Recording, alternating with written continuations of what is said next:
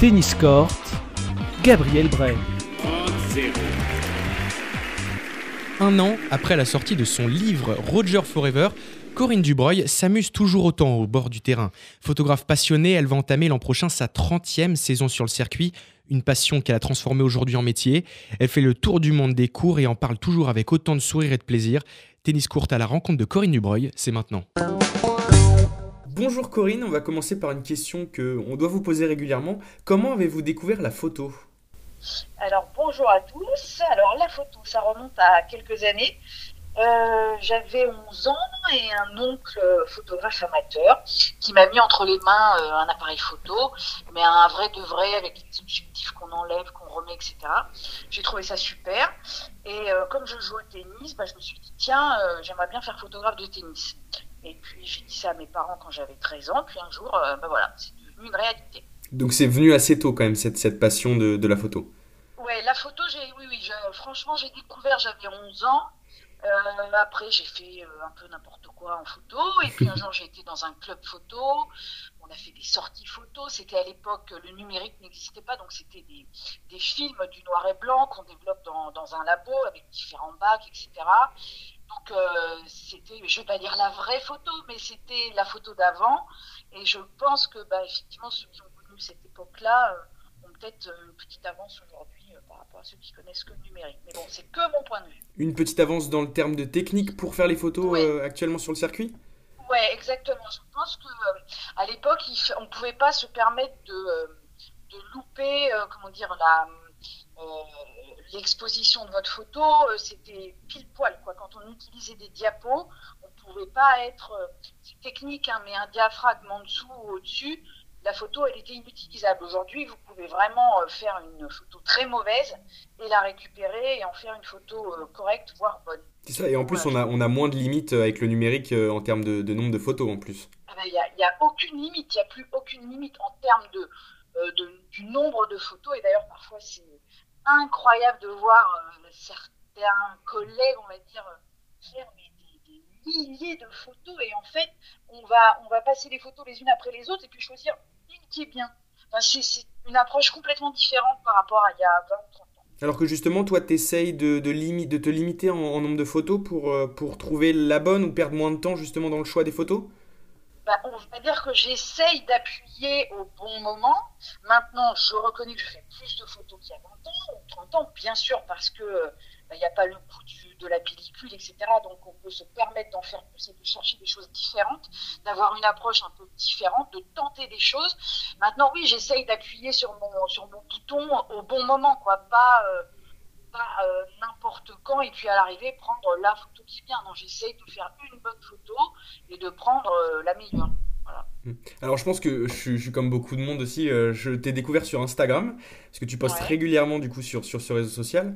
J'essaye, ça m'amuse. Ouais, ouais bah, c'est amusant. Et en plus, je pense que tu as, bien compris l'histoire des, des, interactivités avec les, les stories, etc.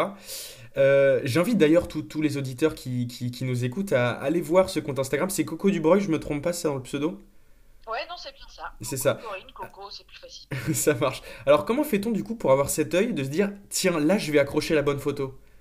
Oh, oh, là, alors, je pense qu'il y a euh, la connaissance de ce qu'on photographie. Donc là, en l'occurrence, du tennis.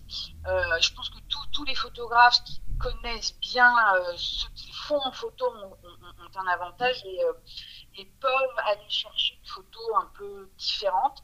Donc ça, je pense que c'est hyper important. ça permet d'anticiper ce qui peut se passer quand vous connaissez un peu les les, tics et les tocs des uns et des autres, ou les manies qu'ils ont euh, sur un terrain de tennis, vous pouvez aller vous mettre au bon endroit. Quand vous connaissez bien un lieu, vous, vous, savez comment la lumière peut évoluer ou comment ça peut se passer. Donc vous pouvez encore une fois anticiper et aller vous positionner là où vous pouvez faire euh, la photo à laquelle vous pensez. c'est un peu compliqué, mais bien connaître ce qu'on photographie et les lieux, on a un avantage quand même euh, sur celui qui arrive et qui connaît, qui connaît pas, forcément. Et, du coup, après tant d'années, ça fait combien de temps que vous êtes sur le circuit euh, maintenant? Ça fait longtemps, longtemps. Ah, l'année prochaine, ça fera 30 ans. Ah oui, d'accord. Et, et, comment, et comment on fait justement pour se renouveler dans, dans, le style ou je sais pas, pour trouver des nouvelles choses enfin, Comment on fait justement pour se renouveler et trouver toujours ça aussi plaisant, la photo? Alors, il y a, y a et la photo. Bon, ça, la photo, je pense que c'est euh, à l'infini, quoi. Chaque photo est différente. Alors, je sais, dit, ouais, mais un coup droit, c'est un coup droit. Oui, c'est vrai, un coup droit, c'est un coup droit. Mais euh, bon, la photo, c'est vraiment très vaste. Après, je pense qu'il faut aimer ce qu'on photographie, le tennis. Moi, j'aime toujours autant ça.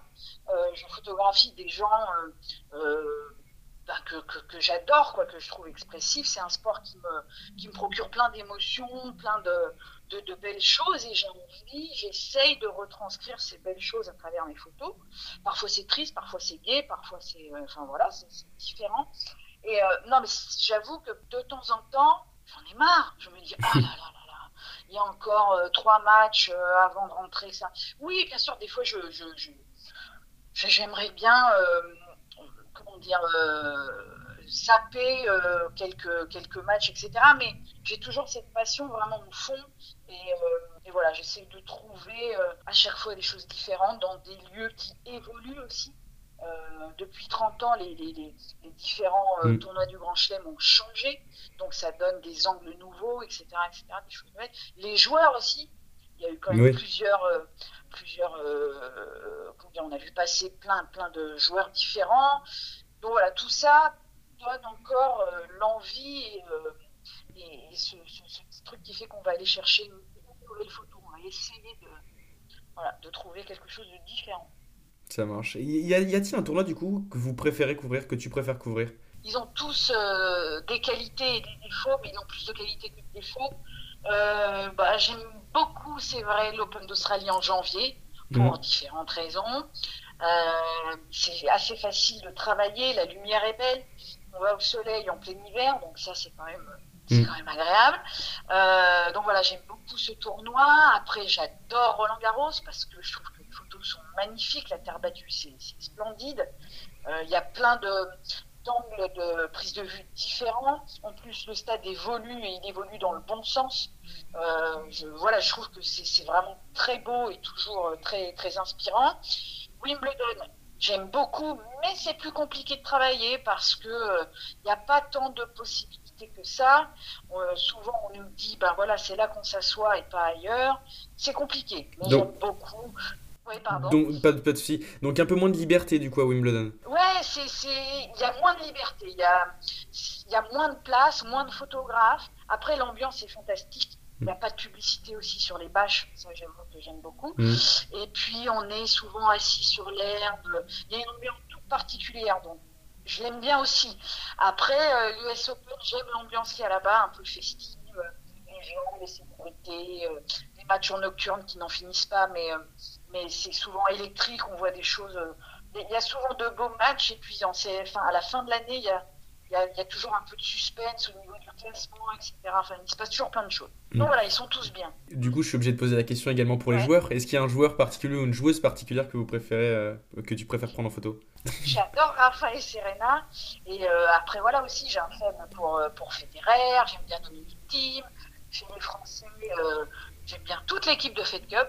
Non, mais voilà, il y, y, en a plusieurs comme ça que, que, que j'aime beaucoup photographier et que je trouve aussi euh, en tant que personne euh, chouette quoi. Enfin, voilà. Et dans, dans, dans, la nouvelle génération, il y a un joueur qui vous tape dans l'œil ou une joueuse qui vous tape dans l'œil pour, pour le futur? Je suis encore euh, dans l'ancienne génération. J'observe euh, ceux qui arrivent, j'observe mmh. les nouveaux. Euh, bah, je sais pas dans quelle catégorie on met Dominique Thiem. J'aime bien, même si c'est très compliqué de le photographier. Mmh. Mais parce qu'il a, enfin, vous remarquerez que quand il tape la bague, il a tout le temps les yeux fermés, donc c'est très compliqué. Mmh. Après, je le trouve euh, sympa, je trouve que c'est un battant, etc. Euh, qui a d'autres Tsitsipas, ouais, sympa. Euh, chez les filles, j'ai plus de mal.